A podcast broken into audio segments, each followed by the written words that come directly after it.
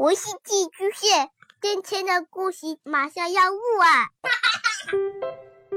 孩子的世界充满了色彩和欢乐，用有温度的声音讲你爱听的故事。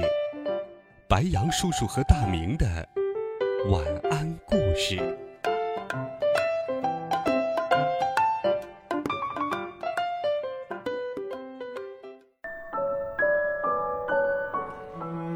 小朋友们、同学们，大家好，欢迎收听白羊叔叔讲故事。今天，白羊叔叔继续给小朋友们准备了《我爱成长》系列故事。我们继续来听，沟通力，靠自己收获好人缘。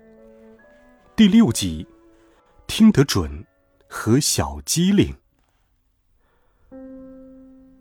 到了傍晚。小豆家的电话铃声响了起来，是萌萌打来的。果果到现在还没有回家，可能是因为在学校和小满吵架了。我和小满都很担心他的安全，准备要在学校门口见面。你出来吗？小豆挂上电话，立刻去和萌萌、小满会合。这次还是听得很清楚的吗？现在是开玩笑的时候吗？萌萌的话让小兜觉得怪不好意思的。到底要去哪里找呢？果果的妈妈说已经联系过他所有的朋友，都说没有见到。对了，果果是不是说过他喜欢玩电脑游戏？嗯。那我们一起去网吧找找吧。孩子们把学校周围的网吧都找了个遍，最终，在一个很小的网吧的角落里，终于找到了正在玩游戏的果果。哎，我没有带果果父母的电话号码来，我记下来了。小豆说着，把笔记本拿了出来。公寓游乐园。小兜在小满的耳边说了些什么，小满像是明白了什么似的点了点头。小满把果果带出网吧，走向了公寓游乐园。小兜从网吧出来之前，往果果的家里打了电话。到底是怎么回事啊？为什么不回家？刚坐在游乐园的椅子上，萌萌就开始发问了。但是果果没有回答。不会是因为和我吵架了吧？就因为那件事啊？才不是因为那个。听了小满的话，果果猛地摇了摇头，话好像就在嘴边了，可是他却突然哽咽了起来。到底怎么回事啊？小兜担心的追问着。不是的。我爸爸妈妈好像真的要分开了。果果的眼泪大颗大颗的落了下来。不是还没分开吗？这样的话就有机会告诉他们。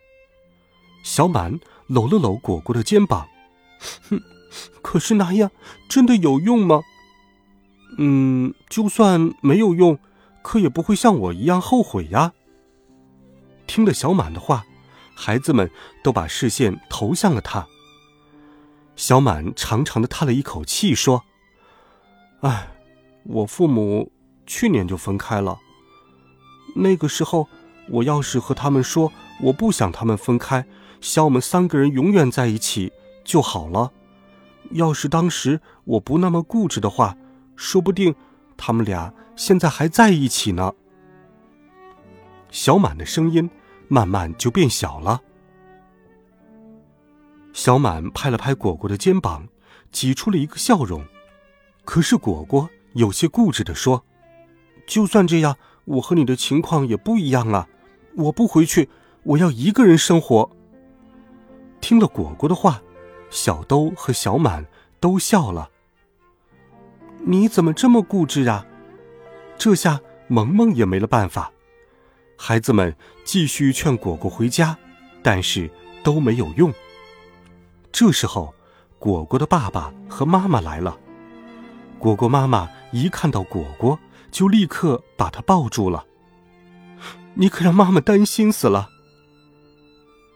妈妈，你那么担心我，为什么还是要和爸爸分开？果果一边哭一边说。爸爸妈妈听得一头雾水。你这话是什么意思呀？昨天晚上你们不是说要分开会更好吗？果果说完就又哭了起来。果果的爸爸和妈妈不解的互相看了对方一眼，然后哈哈大笑起来。这时候轮到孩子们莫名其妙了。嘿 呀，那是看电视剧时候说的话呀。那部电视剧的主角有了矛盾，要想解决那矛盾，分开是最好的办法。爸爸和妈妈笑着解释道。直到这时，果果才露出了难为情的表情，擦了擦眼泪。哦，是是这样吗？现在看来。你才是那个老弄错呀，萌萌说：“对呀，对呀，还是个不灵通，老弄错，不灵通。”孩子们你一言我一语的说着，都哈哈大笑了起来。和果果分开后，萌萌用一只胳膊搂了搂小豆的肩膀。小豆，你现在对果果说过的那些话记得很清楚啊，所以你现在不是老弄错了。是听得准了，是吧？我也觉得很神奇呢。听了萌萌的称赞，小兜还有些害羞呢。萌萌也搂了搂小满的肩膀。小满，你现在不仅会认真听果果讲话，还这么费心的安慰他，看来你不再是不灵通啊，是个小机灵了呢。这个你现在才知道，以前还老说我不灵通呢。小满耸了耸肩膀，不服气的反问道：“明明是一只青蛙，还装作想不起自己是一只蝌蚪的样子，这说的不就是你吗？”听了萌萌的话，小兜和小满互相看了看对方，哈哈大笑起来。现在，小兜和小满的眼睛里放着光，因为他们真的改变了，记得清。也反应快。第二天放学后，果果被老师留了下来。果果，你知道自己为什么被留下来了吗？没有好好听别人讲话吧？嗯，那么就应该改一下。怎么改呢？老师，不如我给你一个任务吧。任务，不做的话会怎么样？果果忙问。老师笑着说：“不做，那可不行。放学后就要留在学校打扫卫生的哟。”嗯，好吧，好吧，我知道了。果果点了点头。老师把一张小纸条递给了果果。任务一：坐姿端正，看着正在讲话的人，不要插话。这个就是第一个任务，不难吧？果果点了点头。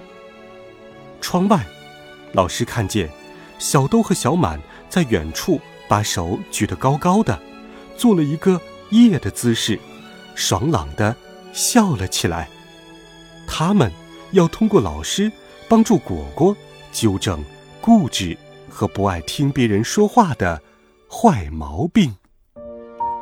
好了，孩子们，这个好听的故事，白羊叔叔就给你讲到这里。